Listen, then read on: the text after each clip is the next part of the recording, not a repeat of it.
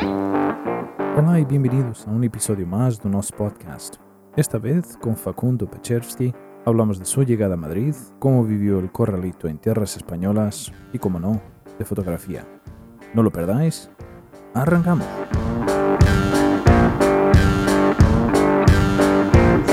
Bueno, yo estoy acá, sofá muy tranquilo, así que muchas gracias por la invitación. De nada, Amin, ha sido un placer y una sorpresa tenerte muchas aquí. Yo, yo estaba aquí buscando el día en que conocí a, a Faco y esto fue en febrero aún, en febrero, que cuando fuimos ahí a la, a la exposición.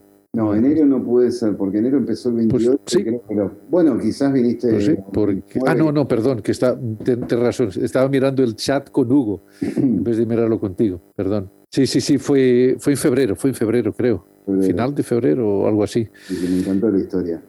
Y claro, claro, porque ambos teníamos, ambos guardamos esa, ese cariño por Casa América, ¿no? Cada uno por sus, por sus motivos. Y, y yo le dije a, Lu- a, a Hugo, o sea, la suerte que tuve, o que tuvimos, Montse, Lu y yo, de, de que tú estuvieras allí, porque nos, nos, nos ayudaste a entender la secuencia fotográfica que íbamos a ver, ¿no? Y que, por, por cierto, ¿has podido eh, cambiarla o siguió igual hasta el final? no, siguió igual hasta el final. Creo que hubo una que hubo que cambiar de lugar, pero estuvieron Vale. las 12 fotos. Y nada, la verdad que muy bien. Me fue mucho mejor de lo esperado en un punto. Haber expuesto. Sí. en- Sí, Casa de América eh, es un sitio que la verdad yo lo visualizaba como joven fotógrafo, de alguna manera. Esos lugares que uno, a mí me tocaba ir con el periódico, yo estoy acá, como les comentaba antes, desde el año, vine primero en el 97, una vez, así en plan pasé un día que fui a Praga y el avión de Aerolíneas Argentinas tuvo un desperfecto en Madrid y nos dejaron una noche en Madrid. Entonces, ya en el 97 dije, yo voy a vivir en esta ciudad. Mirá lo que Madrid me alcanzó ustedes que son de otras ciudades también y están, en- veo que enamorados de Madrid de alguna manera o viven en Madrid y les gusta. Me atrapó tanto en el 97 en una sola noche que conocí. Era el hotel, no, después claro, no me olvidé más, era el hotel de Gran Vía y San Bernardo, Hotel Emperador o algo así. Sí, Y que el- está en un rincón. Y, y el chico de la recepción del hotel le digo, ¿a dónde puedo ir a tomar algo? Y me dijo, tenés que irte de tapas a la Latina. Entonces caminé todo por ahí por San Bernardo, crucé la Plaza Mayor, me enamoré de la ciudad, dije, ¿cómo viven estos pibes tan tranquilos? Yo venía de Buenos Aires, que era una locura, y en el 99 tuve la suerte de que se abrió una corresponsalía que enviaban una redactora y iban a necesitar en esa época habían agencias de noticias, obviamente, muy fuertes, pero no existía la inmediatez y la locura que hay ahora de, de comunicar a través del teléfono, bien o mal, pero Exacto. Todo es inmediato. Mm. Entonces, en esa época todavía se valoraba el trabajo del reportero gráfico que tenía puesta la camiseta del periódico. O sea, yo tenía la camiseta del periódico puesta, no por lo político, simplemente por la pertenencia a ese medio Mm. fuera de si estaban con un, porque viste cómo es, una vez van con uno, después van, son como Sí. unos barriletes Claro. a veces los medios, y nada, uno trabaja ahí, entonces la fotografía de alguna manera o, o te estigmatizás y decís, y dices, yo soy de tal partido y tal, o no, o te dedicas a, eres un amante de la fotografía y respetás la profesión. Y eso es lo que yo considero que hice durante todos estos años. No tuve nunca, nunca, nunca un tema de política que, o, primero, que me haya tocado algo de eso o que yo me haya negado a cubrir tal cosa o a ir a cubrir algo de mala hostia, porque, no, o sea, para mí es lo mismo. River, Boca o Coca-Cola y Pepsi. O sea, son lo mismo para mí. ¿Tú crees, que se, ¿Tú crees que se puede politizar la, la fotografía? O sea, una foto tomada en un, en un contexto, Sí. mm, ¿tú crees que se puede politizar? Te respondo tu pregunta con una pregunta, ¿puedo? Claro. Claro. Imagínate, imagínate algo. Eh, tú eres el fotógrafo, Ujú. es el, el que está ahí, el el que, la cara del medio ese, de ese escaparate, y te toca cubrir una manifestación de una protesta de. X, camioneros, docente, lo que quieras, no sé, lo que sea, gente del agro, lo que vos quieras. Vienen a la capital, a la ciudad, y empiezan a hacer una marcha. La, la- la manifestación se empieza a descontrolar. Entonces, del otro lado hay, hay fuerzas de seguridad y policías. Lo que hacen es intentar que no se descontrolen. Y ahí empiezan a volar como piedras u objetos. La pregunta que yo te hago a ti, en respuesta a tu pregunta, es, ¿qué cubres tú? ¿El tipo con el pañuelo tirando una piedra prendida a fuego con un alcohol Ajá. hacia la policía? ¿O a la policía, llamémoslo, reprimiendo o cuidando o poniendo al mando su seguridad? ¿Cuál es la, la visión? Ahí es, en respuesta también, depende de qué lado te parás para poder comunicarlo. Claro, Es efe- eso. efectivamente. O sea, Sí, sí, que se... sí. Dale, dale. Claro, el tema está en eh, cuál, cuál fue el objetivo de que te enviaran ahí, ¿no? Que quién, quién está detrás de tu... Quién sea, Claro, del medio. Exactamente. Entonces, ¿qué, qué quieren cubrir realmente, no? Ahí es donde está. Yo creo que como persona, yo intentaría cubrir las dos partes, obviamente, pero sí, Y después que el editor fija. Pero solo te dejan poner una foto. claro. Eso ya va a ser después decisión del editor, que el editor ya está más metido en ese núcleo. Ya. Son- Es como que voy al servicio de la foto. Lo que dice Hugo, cubro para un lado y cubro para el otro. Claro. Cubro uno tirando y el otro tirando, porque depende de lo que quieras contar. La policía reprime, el otro. Los manifestantes tiran piedras, claro, depende. Quizás tiran piedras porque los otros primero le tiraron un gas. O sea, empiezan ahí unos líos y se descontrola. Pero bueno, me estoy yendo por las ramas. Claro, no, no, no. Pero- pero es- eso es se superinteresante. politiza. Sí, sí. Dale, Luis. Pero eso se politiza mucho la foto. Eso se ve, por ejemplo, a veces cuando hay una, una rueda de prensa del presidente del gobierno, una rueda de prensa importante del presidente del gobierno, y entonces un medio afín al gobierno le saca una foto de, un, un instante de la, de la rueda de prensa en su perfil perfecto pa- para que el presidente del gobierno salga bien, y un, un periódico no afín, o además una línea editorial, se- le quita, le saca la foto con la lengua media fuera. Eso se veía mucho, por ejemplo, porque además daba mucho juego con Rajoy.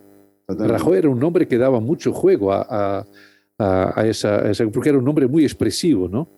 No, no, Totalmente. no. Igualmente, ahora, Y- que me, ahora esto que me decís de las ruedas de prensa, si prestan atención, fíjate que cuando llega un, un entrenador del Real Madrid X, se sienta en su silla, ahí ya hay, hay fotos cuando él viene caminando.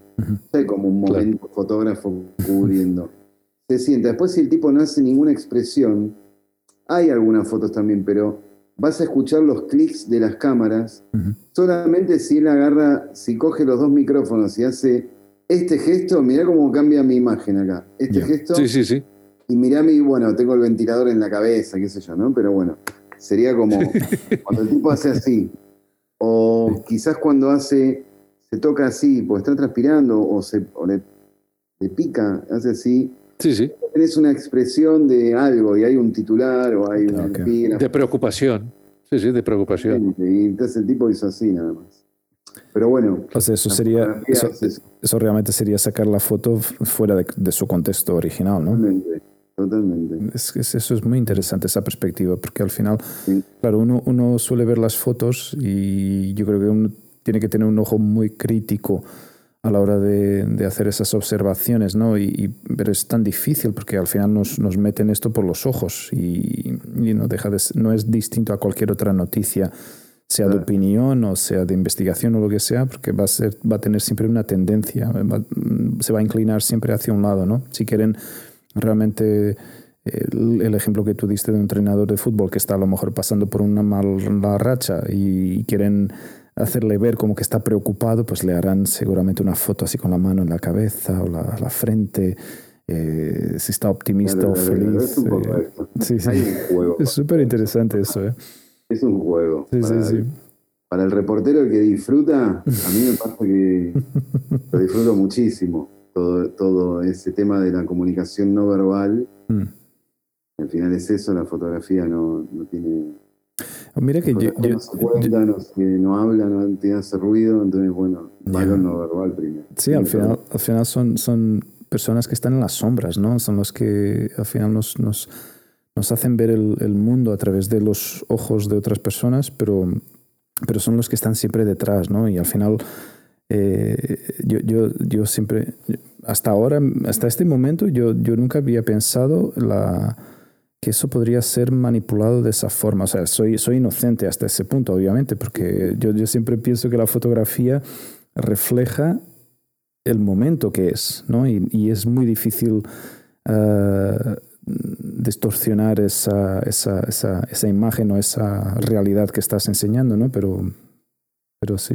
Tiene mucha lectura. Lo que pasa es que la, la fotografía, perdón, la fotografía retrata diferentes momentos de la misma situación. Ujú. Por ejemplo, cuando fue la, después del 1 de octubre eh, el referéndum en, en Cataluña, eh, los, eh, la misma fotografía, con el mismo encuadre, a veces también hay otra cosa, que es el texto que acompaña la fotografía. Mm. Ah, por ejemplo, hay una, una, una imagen casi icónica que son estos dos líderes de- de sociales, el eh, Jordi Cuixart y Jordi Sánchez, eh, que están arriba de un, de un todoterreno de la Guardia Civil eh, pidiendo calma a los manifestantes. Entonces, los periódicos afines al movimiento, los periódicos nacionalistas, ponen esa foto y a pie de foto ponen Jordi Sánchez y Jordi Cuixart en el momento en que piden calma a los manifestantes. Otro periódico, quizás de Madrid, y para más irris de derechas, dice, los vándalos de Jordi Cuixart y Jordi Sánchez se pusieron encima de un todoterreno de la Guardia Civil para vandalizarlo. Insurrección. Claro. Pero lo- el- la cosa es lo que tú decías antes, ah, Faco, porque ya se mezclan, desde hace años obviamente, que se mezclan foto y televisión, pero ahora más aún foto, televisión y redes sociales, en Total. que casi todos somos periodistas o casi todos podemos captar con nuestro móvil un momento, ah, un momento impactante de una manifestación, de, un- de una explosión, de un accidente, de lo que sea. ah, y eso es la verdad, al final de cuentas. La verdad en el sentido que retrata el momento, el instante, eh, el- lo inmediato, ¿no? Pero antes que hablabas, eh, Faco, del editor, ¿hay la posibilidad o tú has vivido esa situación de tú como reporter fotográfico en una manifestación, ah, siguiendo con el mismo ejemplo, en que, en que tomas foto del que tira la piedra, pero también tomas foto de los otros 3.000 que están pacíficos con sus pancartas y una foto de la policía o bien defendiéndose o simplemente intacta, estática, perdón, en que tú has entregado todo esa reporta- ese reportaje fotográfico y la elección es del editor, esa persona que realmente tiene el poder de hacer lo que decía Hugo y lo que decías tú antes, es decir, que, Sí. La, que la foto sea lo que quiera Sí, demostrar o hay explicar cosa, lo que había pasado. Hay una cosa ahí. Está también lo que uno como fotógrafo le manda al editor. Ah, Mm. vale, vale, claro. claro. Hay un primer filtro que es el del propio Qué bueno. fotógrafo. Vale, vale, vale, vale. El editor elige en base a las que a las seis que yo le doy, por ejemplo, en ese reportaje, o diez. Él se basa en eso. Yo hago como una, cada, no yo, cada fotógrafo hace una, un envío. Y de ese envío es todo como publi, llamémoslo correcta, correctas o publicables, y ahí ya el editor decide si es la piedra o si es el entrenador preocupado o riéndose o tomando agua o que se vea Coca-Cola, que no se vea la marca, qué sé yo. Un montón de otras cosas que suceden Claro. alrededor de. Que entero. A ver, Facundo, ¿Qué ¿cu-? ¿cuándo, cuándo has llegado aquí a España? Cuéntanos ese viaje desde, desde Argentina, tu, tu país, hasta, hasta aquí. Bueno, en el- como te contaba anteriormente, vine, pasé primero esa noche del 97 que me enamoré de esta ciudad y luego vine en el año 99 en ese entonces con mi pareja, es la mamá de mis hijos, y estuve desde el 99 hasta mediados del 2001 vinculado al diario La Nación, periódico. Yo trabajaba en Buenos Aires en el periódico. Entonces hacía las colaboraciones eh, de la corresponsalía, que eran tres, cuatro, cinco temas al mes siempre muy relacionado donde había un argentino, había nota, ¿no? Porque si no, llegaba por F o por AP o Reuters, cualquier otra agencia. Bueno, estuve muy vinculado, aunque debo reconocer, admitir que no me gusta el fútbol, no, me interesa para nada. Es un caso raro en un argentino. Una, una argentino. eh, sí, pero bueno, estuve muy vinculado al principio con el mundo del fútbol era la época, no sé ustedes les gusta, se ven acordar, de Fernando Redondo. Sí, el cerebro del Madrid. Este, el cerebro del Madrid. Luego, es que no, me acuerdo bien, Saviola, que era un jugador de Barça. Saviola, Gustavo López en el Valencia, el Piojo. Esto, todos ellos. Los cubrí casi a todos. Pablo Aymar. Pablita Aymar del Valencia también. Palermo en el Villarreal. En el Villarreal, que, terminó en el Boca. Villarreal. Sí, Villarreal, sí, sí. El otro muchacho este, Román Riquelme. Bueno, todos estos jugadores los fotografié todos para el diario, para ah, okay. época suplemento deportivo. Y nada, eso es lo que también ahora ya se perdió. Pero bueno, la pregunta era cómo llegué y qué hacía. Eso. Estaba vinculado al, a la prensa. Y a mediados del 2001 surgió la crisis económica que se llamaba Corralito. En el Corralito. Ah, okay. Y eso la verdad que me obligó a, a dejarme como opción vivir en España, porque volver a Argentina iba a ser difícil. Yo ya me estaba desvinculando del diario, porque no podían pagar eh, a la moneda extranjera, bueno, un caos económico argentino que estamos acostumbrados. Y nada, decidí quedarme en España y lo primero que me vinculé fue con prensa en la embajada.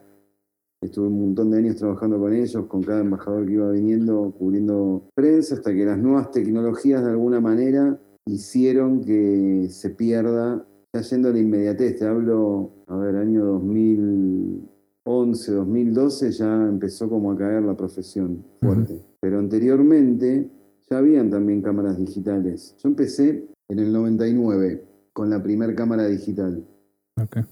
Acá no existió, o sea, a nivel usuario hasta el 2002, 2003 se popularizó, 2004, no sé. Hasta entonces era, era, era muy respetado el tema.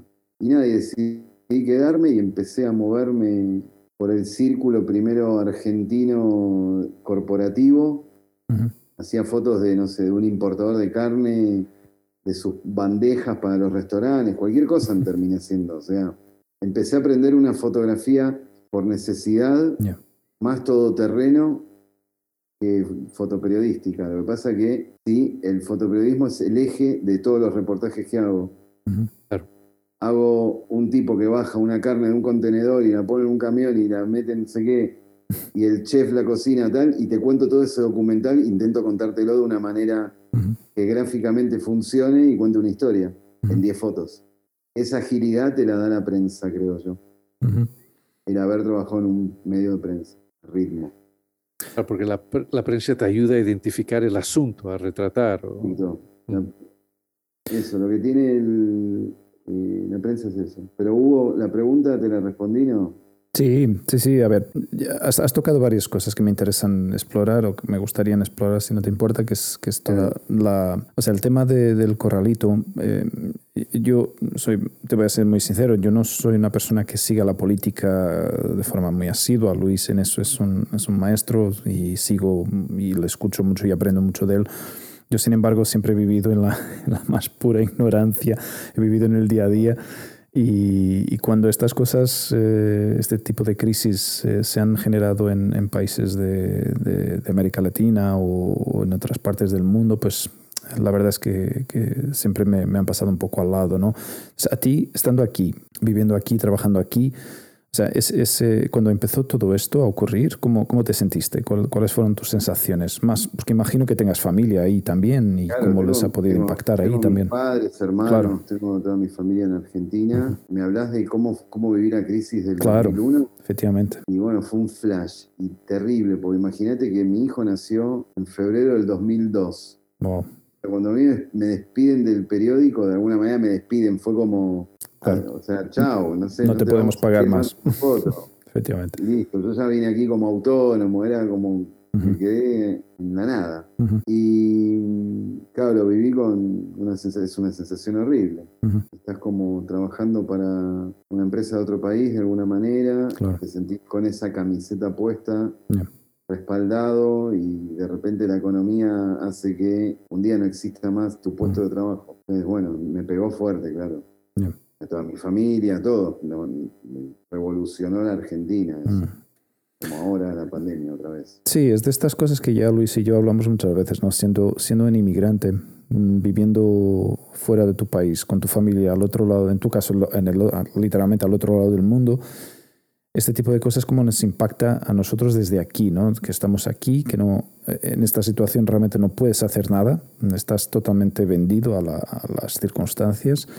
Eh, y hemos hablado muchas veces de esto de, de- de las enfermedades, de las, eh, de las muertes, de, de situaciones críticas o traumáticas que puedan ocurrir, ¿no? Y que nosotros como, como inmigrantes estamos aquí, pues y muchas veces ese sentimiento de, de, culpa que se genera de no poder ayudar, ¿no? Eh, Aunque este caso sea un poco distinto, porque realmente está fuera de las manos de, de- de- de- claro, era, era asistir como espectador, ¿no?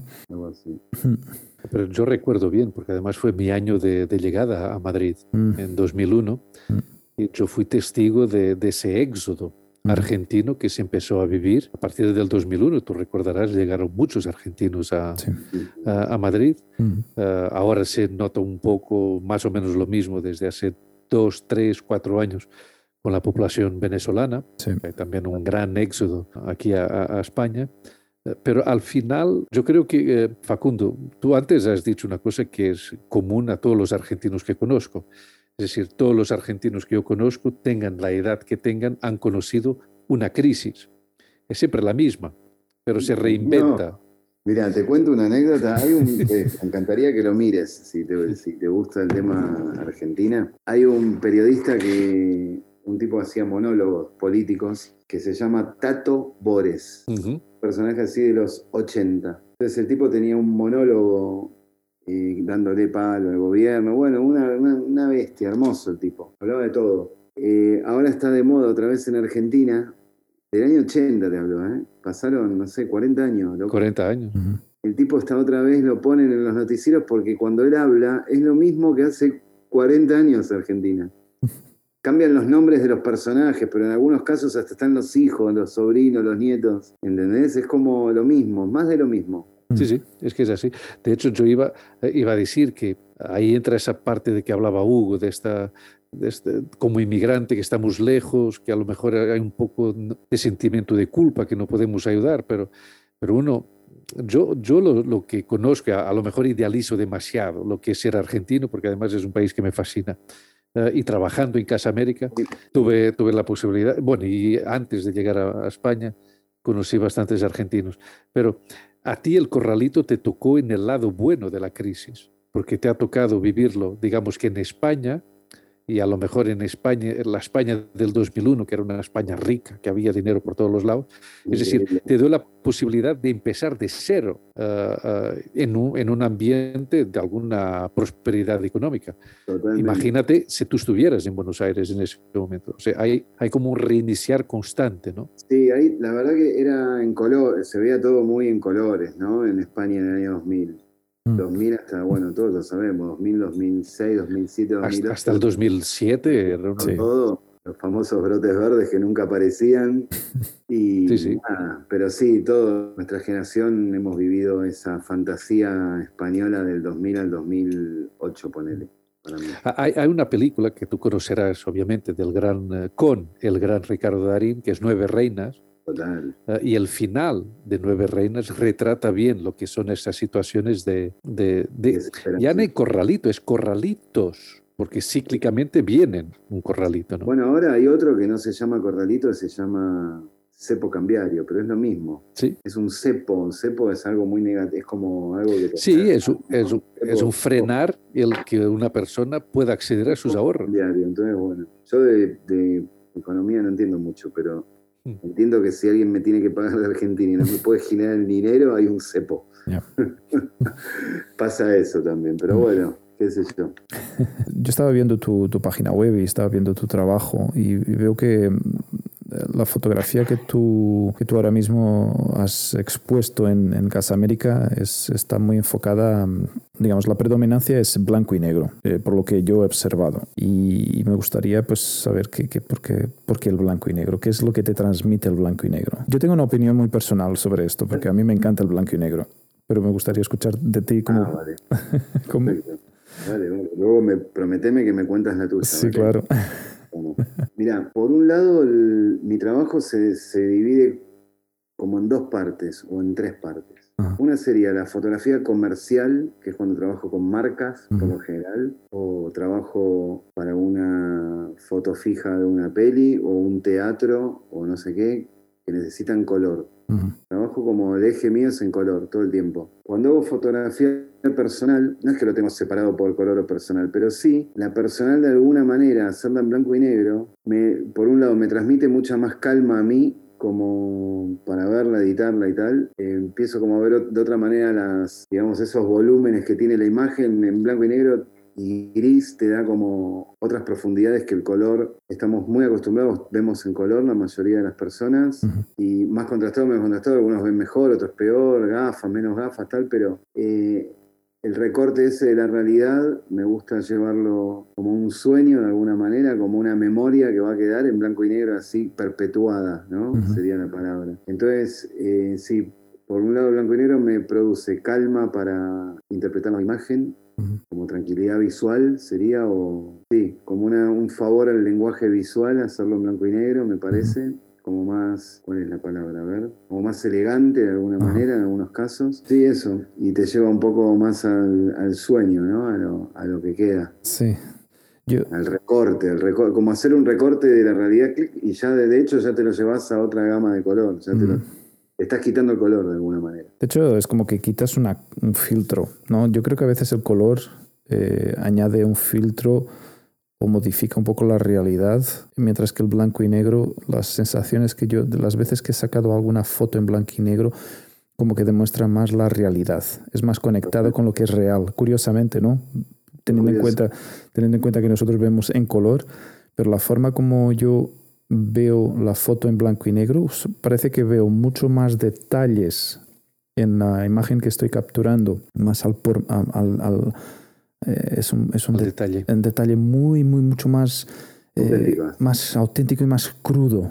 Eh, porque yo, por ejemplo, si me saco, y yo me he sacado alguna vez fotos eh, en blanco y negro de- de- de retrato mías, y, y obviamente con la edad que tengo, eh, en color, parece que estoy como, como hay una, parece, que hay una capa encima de mi, de mi cara que me embelleza, ¿no? Y, y sin embargo, en blanco y negro, noto la- los años encima, noto Sí. la, se nota la experiencia, la vivencia, la- las capas, las diferentes capas, capas de, de, de- de- de esa vida pasada, ¿no? No sé, es, es- es difícil de explicar, pero lo veo más o menos así, desde esa perspectiva. Estoy de acuerdo. Yo el blanco y negro lo veo que al observador, al que contempla una foto, le invita a utilizar la imaginación porque le corta lo que le une a la realidad. Es decir, la misma fotografía color va a, a- a mostrar, va a enseñar lo que todos vemos.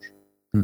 Entonces, tres personas que observan la misma fotografía color, probablemente va a haber poca varia- variación de opinión entre unas y otras, pero las tres ven la misma fotografía a blanco y negro y eh, el impacto que tiene va a ser diferente en cada una de ellas porque cada una va a utilizar su imaginación y va a, a buscar su paleta de colores Mm. para interpretar esa, esa, esa foto. Además que el, el- el blanco y negro se, se habla de, no- nos transporta a los inicios de la fotografía, a lo que era la fotografía al Exacto. inicio, ¿no? porque no había el, el contacto del, Sí. del, del color. ¿no? Y otra cosa que te agrego, Hugo, es como que, un poco en respuesta a esto de lo, blanco y negro, que intento mantenerlo lo más pura, intento hacer una fotografía, mantenerle un poco la pureza esa de la fotografía de verdad, ¿no? Soy como anti-filtro, anti-Photoshop, anti-recortarla, anti-todo. O sea, la foto, una vez un jefe mío me dijo, la, la foto se hace en la cámara. No se hace, se hace con la cámara, no se hace con el ordenador. Y se me quedó grabado después de muchas que tuve que cortar cuando empezaba, porque claro, el tema es acercarse, estar más cerca, llenar ese cuadro y tal. Entonces, ya después dejas, yo creo que hay muchos fotógrafos de prensa que, que a mí me pasa. Actualmente trabajo menos porque, bueno, bajó mucho el trabajo, eh, pero los últimos trabajos que estuve haciendo los hago con la cámara, los paso al teléfono, o sea, la cámara va al, teléfono, del teléfono elijo y la que selecciono la paso por una aplicación que se llama Snapseed. Ah, qué bueno. De ahí le doy un pelín de brillo, la bajo no sé qué de contraste, y se la envío por WhatsApp o por Signal al cliente. Y el cliente desde ahí ya la pone en Twitter. Todo eso en, un, en el transcurso de nada. Sí, sí. Minuto y pico, dos, tres minutos, no tardó en nada. Es como que, claro, cambió, cambió todo. Yo otra cosa que me gusta mucho de tus fotos, aunque como dijo Hugo, la gran mayoría son en blanco y negro, yo recuerdo una foto tuya reciente y la recuperé aquí para hablar de ella, que me parece absolutamente maravillosa porque es una foto en color, pero parece un fotomontaje ah, de una foto a blanco y negro y la señora subiendo con un abrigo rojo. Es decir, y tú tienes varias así que consigues encontrar un patrón uniforme de un color apagado, esperar el momento, tener la suerte de estar ahí y encontrar el punto de color que le falta a ese blanco y negro. A ese canvas. Es, es absolutamente maravilloso. Y esa foto es extraordinaria, porque además es una foto que muchas veces es fácil de manipular, incluso desde el punto de vista doméstico, ¿no? De, sacar una foto y decir, vale, pues ahora te pongo ah, un jersey negro o, rojo y tal. Pero aquí, y además, tú eres protagonista de esta foto también, porque la sombra es la tuya. O sea, el encuadre está absolutamente maravilloso, es, es fantástico. Sí, es con el móvil eso también. Sí, sí, sí, se, te ve, se te ve que estás así con el... a ver, la cámara lo primero, la cámara da igual, sí, está buena, me gusta. Mm. Y pongo pocas en color, pero cuando pongo en color es porque no, va, no funciona para nada, nada, nada negro y no me la quiero perder porque es una linda foto. Mm. En la guardo también. Pero sí, la mayoría es, yo, creo móvil a full. Yo creo que detrás de la foto en blanco y negro es que las, estoy viendo las fotos que tienes en blanco y negro y no hay, no hay. Es que esa foto en color no tendría el mismo impacto. Estoy segurísimo de ello. Sí, cada vez lo creo más porque, no sé, hay algo, hay algo, algo extraordinario en, ese, en, esa, en esa eliminación de esa capa que, que es brutal, es brutal. No, yo, yo, estaba viendo aquí un poco las, la, la, fotografía de, la, de tu proyecto Vértigo Madrid y realmente es, es, es espectacular. Toda, todos los, los frames que, o sea, digamos, el, el encuadre, el, el, lo que se está viendo realmente en la fotografía son momentos captados de, de, ese, de, ese, de ese único momento, de, tu visión, ¿no? de, ese momento que has visto, esto, esto es, esto es. Eh, pero esto ahora me, me, genera otra pregunta. Tú cuando realmente sacas una foto, o sea, en tu cabeza lo tienes pensado de una manera, pero a lo mejor cuando la ves sale otra cosa que no te esperabas. ¿Alguna vez te ha pasado eso? Uf, es buena pregunta. Ah. pero es como que No lo hablo con el psicólogo, pero lo debería hablar. no, a ver, es como, eh, a ver, no, no sé cómo explicártelo. En realidad la foto es como, así como ya te las enseño, de alguna manera dentro de esa atmósfera, dentro de ese decorado con el que me encuentro, que para mí son todas como escenografías, todo el día son obras de teatro con la gente, ¿no? Estoy como todo el día en otro planeta, en realidad, porque estoy viendo otra cosa. Entonces, siempre estoy observando eso. A ver qué es, qué y con qué lente siempre es, qué y con qué objetivo, qué, o sea, qué y a cuántos milímetros, qué y a cuántos milímetros. Siempre es esa en lo del fotógrafo. Por ejemplo, vos podés hacer la Plaza de Colón desde donde está, viste que pues, está esta muñeca blanca, el perfil. Bueno, entonces puedes hacer con un angular desde ahí, tener este rostro, que no me mate de artista, pues no me acuerdo el nombre. La Plaza de Colón, el edificio de Colón, eso lo haces con un angular, lo tenés todo, con un ojo de pez. Tendrías toda la Plaza de Colón. Ahora, si tú pones un 200 milímetros en la cámara, te podés ir al tipo que está sacando los cristales del edificio de Colón. Así como en un, no en un primer plano, porque un 200 no llegás tampoco, ¿no? Pero con un 400 o un 200 y un duplicador o un 300 y un duplicador ya tenés al obrero quitando el vidrio, el cristal. Entonces, claro, todo depende de lo que, primero, lo que quieras contar y cuál es el... Yo creo que cada fotógrafo de alguna manera tenés como chipeado un estilo. Yo ya tengo como un chip con Mm. un estilo, me parece a mí. Lo- Ok. o al menos estoy buscándolo y ya algunas veces me doy cuenta que sí, estoy más cerca, pero todavía falta que veas una foto y sepas que es mía, porque no me conoce nadie. qué sé yo. Pero bueno, de a poco, ¿no? Eh, quizás con el tiempo seguramente vas madurando, vas creciendo también a nivel profesional y, y ya te reconocen. Pero bueno, ahora estoy en ese proceso realmente. No tengo ninguna prisa, estoy haciéndolo. Mm. Estoy tranquilo. Yo, yo ya voy viendo una marca, una marca tuya, una marca muy de... pero Además eres, eres un buen observador de Madrid. Yo creo que tú retratas bien lo que es Madrid, la rapidez, ¿Tú la... crees? ¿Tú crees que lo veo en Madrid? Mi opinión sí, mi opinión sí, de verdad. De la misma manera que la, la exposición que vi, me sentí muy identificado porque yo también anduve por la calle por, esa, por esas fechas con un salvoconducto, mi Sí, mujer sí. y yo, y, y era eso, era, la, era lo inhóspito, era lo...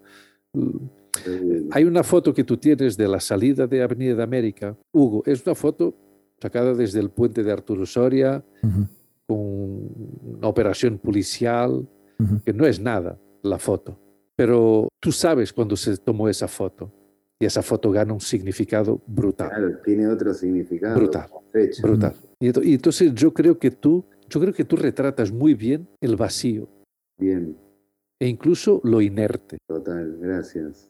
No, no, honesto, honesto, porque creo que tienes, eh, consigues hacer del inerte parte de un personaje de la foto, un edificio, y, honestamente, aparte de la emoción que me da cada vez que entro en Casa América para una visita guiada, para ir a cenar o para dar un paseo o para ver una exposición, yo, bueno, Hugo, que te diga, yo el día después de hablar contigo le llamé eh, y le dije, Hugo, tenemos que hacer esto, tenemos que hacer esto. Porque es- estamos aquí. porque es que le vi ahí. Y además, antes has dicho una cosa que es, que es tremendo, porque creo que somos más o menos de la misma edad.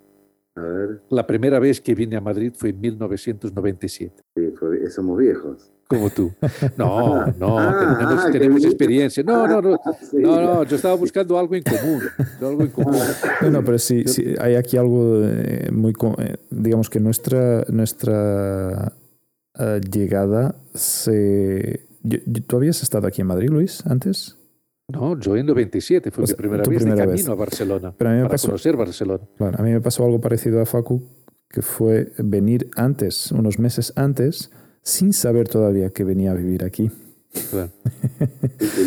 Sí, sí, sí. Fue por, por trabajo y, y de repente la cosa mm, se, se aceleró de una manera. mm, Fue tan rápido todo que de un momento para otro tuve que decidir si quería venir o no.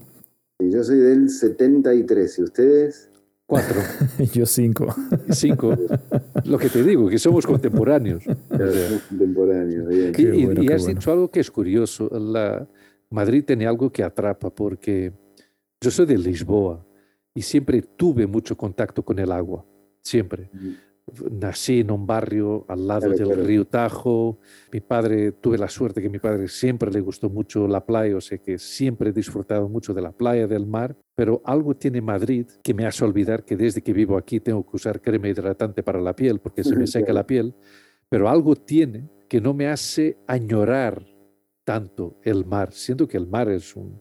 Yo creo que la- las personas que han vivido siempre a vera del mar y, o en la montaña, dos elementos muy potentes de la naturaleza, tienen siempre esa necesidad. Pero, hombre, a mí me gustaría obviamente estar más cerca del mar, pero Madrid tiene algo, y no es desde luego el estanque del Parque de Retiro, obviamente, pero No, no, sí, tiene, tiene una energía que te atrapa. Algo de la energía, energía Sí, total, sí, energético, totalmente.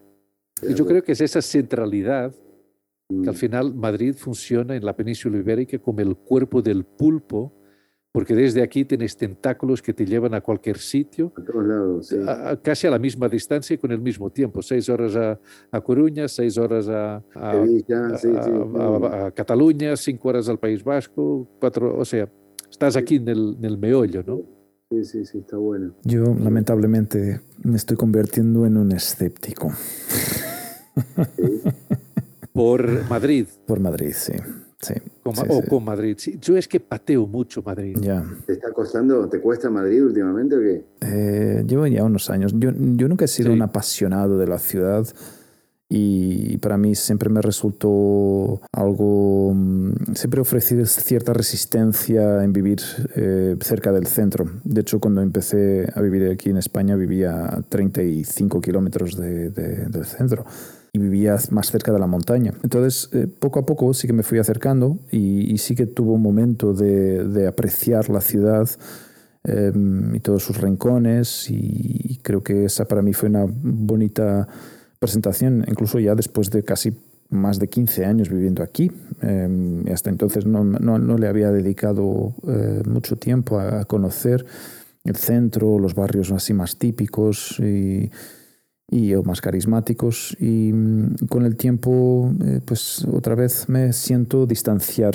Me, me- me llama de nuevo la, la playa, el mar, la tranquilidad, la serenidad. Es- es- Estamos todos un poco. Yo también a veces me quiero ir a, me quiero tomar el buque de aquí, pero el tema es que sucede, para mis cosas sucede todo en Madrid por Sí. ahora. Claro. Sí, a, ni- a nivel de Porque lo que oportunidad. sí. sucede, viste, en este tema está acá, pero sí, lo he pensado también, Mm. he pensado mucho en Asturias, en irme, irme de Madrid Mm. en cuanto pueda, pero no, no, todavía no, me quedan unos años, creo. Yo eso me, me empezó a, a suceder hace un, un año por ahí, pero lo que hice fue terapia de shock, ¿no? Estas personas que tienen eh, problema o una fobia y se enfrentan a esa fobia para vencerla.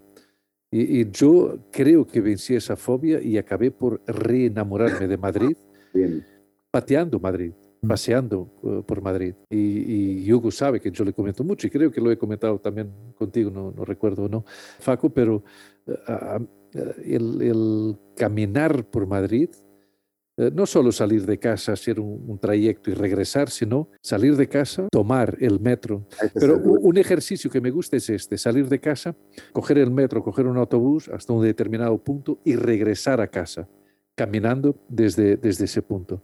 Y, y yo llegué a la conclusión de lo que, que lo que me enfada de Madrid son las personas, y como Hugo dijo antes, que yo estoy muy pegado a la actualidad política, porque me gusta la política. Entonces, a mí lo que me mata es el Madrid político Mm. e incluso el Madrid ciudadano. Pero Madrid sigue teniendo unas aceras, unas calles, sí, sí, unos bien, edificios que son absolutamente magníficos sí, magníficos.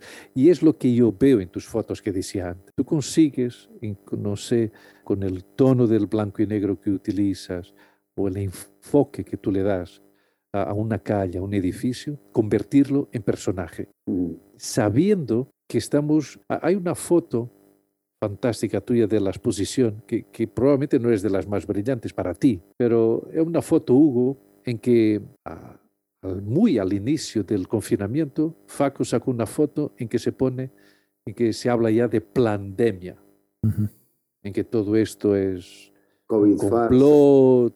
Es una foto a un grafiti en una pared, pero yo veo esa foto y me lleva a una ciudad grande, con mucha gente. Porque solo un medio urbano con mucha gente puede salir una consigna así, Total. porque hay mucha opinión, hay mucha gente, muchas formas de pensar. Y eso es lo, lo- lo que me transmite esa foto, por ejemplo, ¿no? Que no se ve a nadie, pero yo veo una multitud detrás de ti mientras sacas esa foto. Sí, no, igual no había nadie, no había nadie. No, no, seguramente no había Un nadie. policía ahí que venía diciéndome, caballero, caballero, fotos no, por favor, que no sé qué, algo así, no me acuerdo qué pasaba, pero bueno, la hice rapidito, pero sí. ¿Cómo lo ven? Yo, yo lo cierro dándote las gracias, como Por siempre, favor. y agradeciendo tu tiempo. Y Tú agradecerles a ustedes este espacio, les deseo también lo mejor para el podcast Muchas gracias. Muchas gracias.